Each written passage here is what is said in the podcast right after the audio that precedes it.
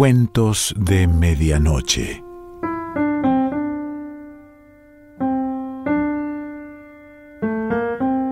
El cuento de hoy se titula La oscuridad es una intemperie y pertenece a Alejandra Camilla.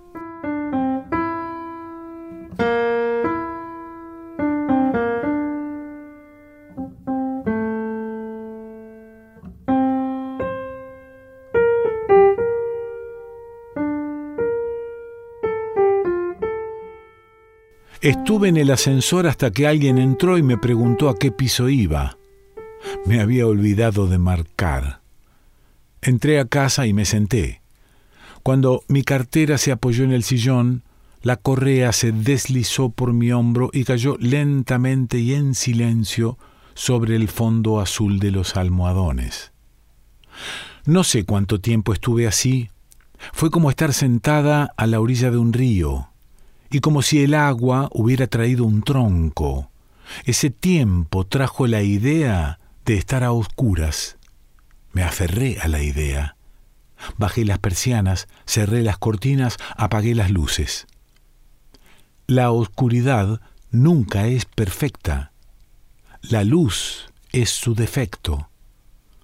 Vendé mis ojos con un pañuelo negro y recordé, debajo del párpado el ojo sigue abierto.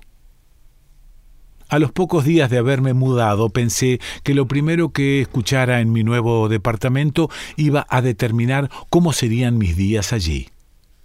Se habían llevado los canastos de la mudadora y como si antes mi voz se hubiera entibiado entre los zigzagueos del mimbre, como si los resabios de vida vegetal de los canastos me hubieran escuchado y luego las paredes se hubiesen negado a hacerlo, mi voz rebotaba blanca contra ellas, fría. Busqué entre los discos que aún estaba en el piso la transcripción de Liszt de la Sinfonía número 6 de Beethoven, interpretada por Glenn Gould. Las manos grises de la foto parecían arañas, y yo podía verlas sobre las teclas mientras escuchaba, arañas lentas como al acecho. Pero los sonidos de tu música entraron por el balcón y se enredaron con la mía como serpentina, cayeron, entonces yo subí el volumen, vos bajaste el tuyo. Al día siguiente imité tu gesto. Intercambiamos música a través del balcón durante algunos días. Compartíamos un balcón que daba al contrafrente con un vidrio oscuro de por medio que separaba tu espacio del mío. El edificio era el más alto de la zona, como si se hubiera puesto de pie y los demás no lo hubiesen hecho. Dos o tres días después de dialogar a través de la música, salí al balcón y me acerqué al vidrio. Sentí que estabas ahí. No sé si te oí respirar o hacer algún movimiento. Me gusta el paisaje, dije, y era verdad. Me gustaba lo que podía verse desde el balcón y había sido el principal motivo por el cual había comprado el departamento. Era como si la ciudad que se imponía tan vertical en la calle, tan vertical como una jerarquía, allí se volviera mansa, echada a los pies del balcón, ofreciendo sus techos y sus terrazas como indiferencias y secretos. A mí me gusta el aire, dijiste, y me molestó tu voz, tu voz de mujer. Yo te había imaginado varón y te llamaba vecino en mis pensamientos. Tu voz fue como tocar la tecla de un do y escuchar un sol. No te respondí. Por unos días seguimos solo con la música. De Beethoven pasamos a Satie y de su piano solo al de Bill Evans. De él al de Keith Jarrett, con contrabajo y batería primero y luego haciendo las variaciones Goldberg que inevitablemente nos devolvieron a Glenn Gould, con quien habíamos comenzado. Más tarde descubrí que aquella sería la forma de todas nuestras conversaciones, un círculo, luna llena, cero, la tierra, vientre materno, huevo. Eso dibujaban nuestras palabras al conversar, volvían solas al punto de partida. Nunca comprendí qué las guiaba, pero iban seguras como las hormigas. Y así como de niña yo había intentado modificar los caminos de las hormigas, poniéndoles obstáculos o echándoles agua, en nuestras charlas a veces intentaba pequeños desvíos que nunca funcionaban. Supongo que las ideas tienden a dibujar círculos, porque si no lo hicieran, si solo se alinearan una detrás de otra, no llegarían a ningún lado y se perderían en infinitas rectas.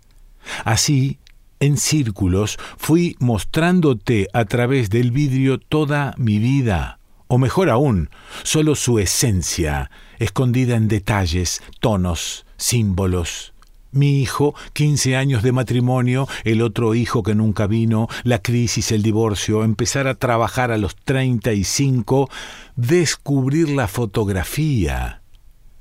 Al contártelos, mis palabras echaban luz sobre los hechos y yo podía verlos de otra manera.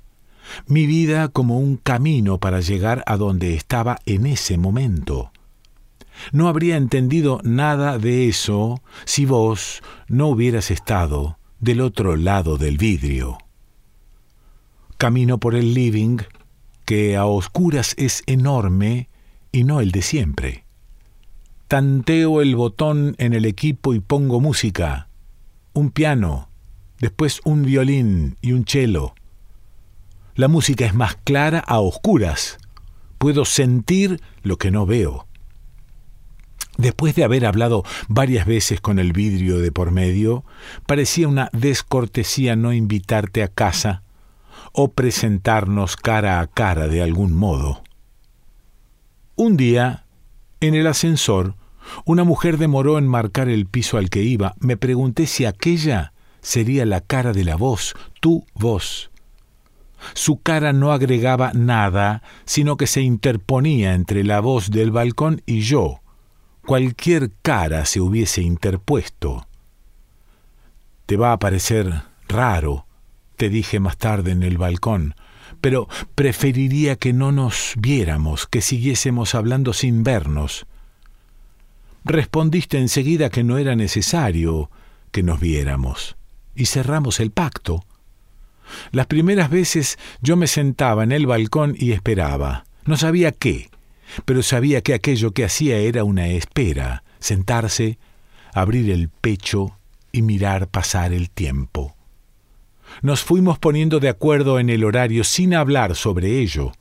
Así eran muchos acuerdos, como algo que se acomoda solo, como un cuerpo hace que la arena tome su forma moviéndose suavemente en ella. Yo me sentaba en mi silla y te esperaba, como ahora, sentada en la silla de la cocina, a oscuras. Hace un tiempo vi un cuadro de Nora Iniesta. Te hablé de él. Tres sillas negras, sin curvas ni rarezas, cuatro patas y un rectángulo doblado en un ángulo recto, estaban pintadas de frente, equidistantes y paralelas. Ese cuadro no produjo ninguna sensación en mí hasta que pocos días después vi un dibujo de Agdamus de tres sillas formando un triángulo escaleno desordenado. Resultaba obvio que allí había ocurrido algo humano, una conversación, un tiempo compartido, discusiones o planes. En ese momento me di cuenta de que en el primer cuadro no había ocurrido nada, en todo caso, un desencuentro o un silencio. Las sillas son objetos mágicos. Algo así pasó con mi silla, la que estaba junto al vidrio en el balcón. En realidad era un sillón, tenía brazos, brazos que no abrazaban, pero sostenían con firmeza, de madera. Mi silla se transformó en algo nuevo, perdió su inocencia de silla después de aquel pacto entre tu voz y yo. Cuando hablábamos, yo miraba el paisaje y cuando a veces por reflejo giraba la cabeza para mirarte, era mi cara la que veía reflejada en el vidrio. Yo no conocía tu cara, sino más allá de ella. La oscuridad ahora en la casa es lisa. Hay pequeños ruidos que caminan como insectos sobre ella. Siento el frío del agua que bebo y siento mi propia lengua, mi garganta, como algo que se cierra y se abre, el cosquilleo de mi pelo sobre los hombros, mi peso. Camino por las baldosas frías. Paso junto al ronroneo de la heladera hacia la puerta que da al living. Mis pasos se han acortado. Entrar de una oscuridad a otra es como no entrar a ningún lado, pero siento en mis pies la calidez casi blanca de la madera, los hilos de lana de la alfombra. La ausencia de colores es una especie de silencio. Recorro con las manos los sillones, la mesa baja, algunos adornos, un libro que dejé tirado, la cabeza ligeramente levantada como si intentara mirar más lejos y por encima de algo, Recreo en mi memoria las imágenes de esos objetos que conozco. Luego intento pensar si fueran solo lo que toco, lo que huelo, lo que oigo, sin lo que veo. ¿Qué sería cada cosa que es? Una piedra, por ejemplo, su lenta temperatura, su dureza, su forma única. Una mariposa. El aleteo el aire que se mueve en olas diminutas. ¿Qué cosas me parecerían bellas si no pudiera verlas? El ruido del agua, sin duda, la música. Pienso olores y sabores. Pienso en tu voz. Tu voz era serena, apenas ondulante, transparente. Aprendí a reconocer en ella matices que las palabras no pueden atrapar, cómo reconocemos los pasos de alguien a quien esperamos o su modo de mover la llave al abrir la puerta. Volví a decirte que me gustaba el paisaje varias veces y cada vez me pediste que te lo describiera. Una vez te hablé del cielo sucio que aplastaba a la ciudad, otra de las ventanas que empezaban a encenderse como ojos que despiertan. Otra vez me detuve en una grieta de un edificio frente al nuestro, un rayo quieto que partía la pared. Me había gustado la idea de que aún sin moverse el rayo lograra ser fiel a su esencia y partir la pared. Vos escuchabas atenta y hacías preguntas que siempre revelaban algo revelabas cosas, ideas, mundos enteros a través de tus preguntas. Casi nunca dabas respuestas, sino preguntas nuevas, preguntas serenas, sin ansia, sin la voracidad que tienen algunas preguntas para las respuestas, como si no pudieran estar solas. Tus preguntas parecían respuestas. La ciudad cambiaba frente a nosotras, como un espectáculo. Pasaron tantos cielos, tantas ciudades diferentes. Cuando llovía no podíamos salir al balcón, pero no dejamos de hacerlo cuando el frío no era demasiado. Recuerdo haberme sentado con las manos en los bolsillos, la capucha puesta y una taza humeante a mi lado. En primavera y en verano, las conversaciones se alargaban, y llegamos a cruzar los límites de la medianoche hablando. ¿Qué hora será? En la oscuridad el tiempo se desordena, no se agarra de las cosas. El espacio, en cambio, se expande. También el miedo. Los ruidos adquieren otros significados, como cuando caminamos por un cementerio. Estamos más solos se apagan los espejos. La oscuridad es la tierra de los monstruos. Pero no es necesario esconderse, tampoco posible. La oscuridad es una especie de intemperie. Yo tenía la sensación de que había algo que no decías, pero ¿quién no tiene secretos? ¿Quién no da sino sus propias versiones de las cosas? ¿Quién no se muestra también en lo que oculta de sí mismo? Todas las mujeres tenemos un secreto desde niñas. No importa de qué esté hecho, nos constituye como nos constituye la espera y el silencio. Hablaste de una infancia en el campo, una mudanza a la ciudad para ir al colegio, una carrera como crítica de música, algunos amores. Pero todas estas cosas parecían detalles cuando nos sentábamos en el balcón frente al paisaje. Era como si jugáramos con una linterna y una lupa. Alumbrábamos cualquier cosa y la mirábamos juntas. Y de repente ahí estábamos vos o yo en eso que mirábamos. En el balcón, ese espacio que es adentro y afuera al mismo tiempo, hablábamos de detalles. Estamos en ellos como el ADN en cada célula. La mirada, dijiste un día en el balcón, Sacando aquellas fotos yo había perdido mi mirada. Entonces elegí un tema, mujeres de 40 años en sus casas. Cuando terminé de hacer la primera serie, metí las fotos en un sobre de papel madera y lo deslicé entre la pared y el vidrio del balcón. Por el mismo hueco por el que habíamos intercambiado las copias de las llaves de nuestros departamentos para mostrártelas. No dijiste nada. Llamé a cada una de las mujeres y apelando al vínculo que se había creado haciendo las primeras fotos, les pedí repetir la sesión. Hice una segunda serie que resultó mejor que la primera. Deslicé el sobre entre la pared y el vidrio y esperé. Seguiste sin referirte a ellas me preguntaste si, cómo eran las mujeres, y hablamos de cada una. Repetí la serie varias veces más con las mujeres que iban quedando. Pasaba los sobres entre la pared y el vidrio y esperaba. Como había ocurrido con la pintura de las sillas y luego el dibujo, no me di cuenta de lo que faltaba en las primeras fotos hasta que vi las últimas sentada en el balcón frente a un cielo y una ciudad sin colores, fui pasando las fotos sobre mi regazo y te las fui describiendo.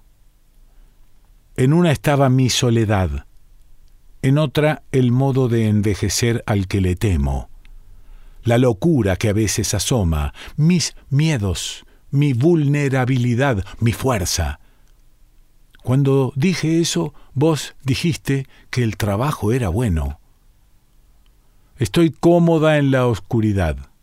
Veo cosas que imagino. Un Dios muy viejo creando al hombre, lo moldea de barro y lo sopla, y finalmente ata a sus pies un pedacito de oscuridad al que llama sombra. La oscuridad se ha tornado acogedora. Desapareciste tan suavemente como habías llegado, sin explicaciones, como la primavera y el invierno, y como un cuerpo hace que la arena tome su forma moviéndose en ella, tu ausencia se hizo un espacio en mi vida. Hasta que un día al volver a casa vi a las vecinas en la vereda. Hablaban de que te habías ido y una de ellas te llamó la ciega. La otra asintió, como si todos supieran que eras ciega. Después siguieron quejándose del tiempo. Yo las saludé moviendo apenas la cabeza. Entré al ascensor y estuve allí hasta que alguien me preguntó a qué piso iba. Me había olvidado de marcar. Tomo las llaves de tu departamento del segundo cajón de la cocina. Nunca las había usado. Entro a tu departamento. No enciendo las luces. En el balcón hay varias macetas. Las plantas están marrones, pero conservan las formas de ramas llenas de hojas y algunas flores. Entre la pared y el vidrio están los sobres, cerrados, apoyados apenas en la tierra de una de las macetas. Vuelvo a casa, descorro las cortinas, levanto las personas, abro las puertas de vidrio del balcón, mi silla está sola. Cierro los ojos y siento el aire. Lo que veías vos, yo también puedo verlo ahora. Alejandra Camilla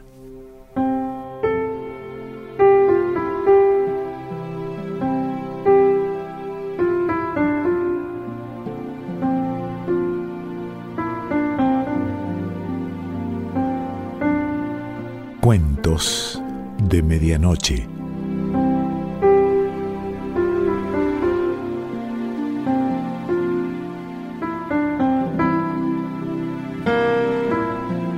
Selección Pancho Mondino. Idea y lectura Quique Pessoa.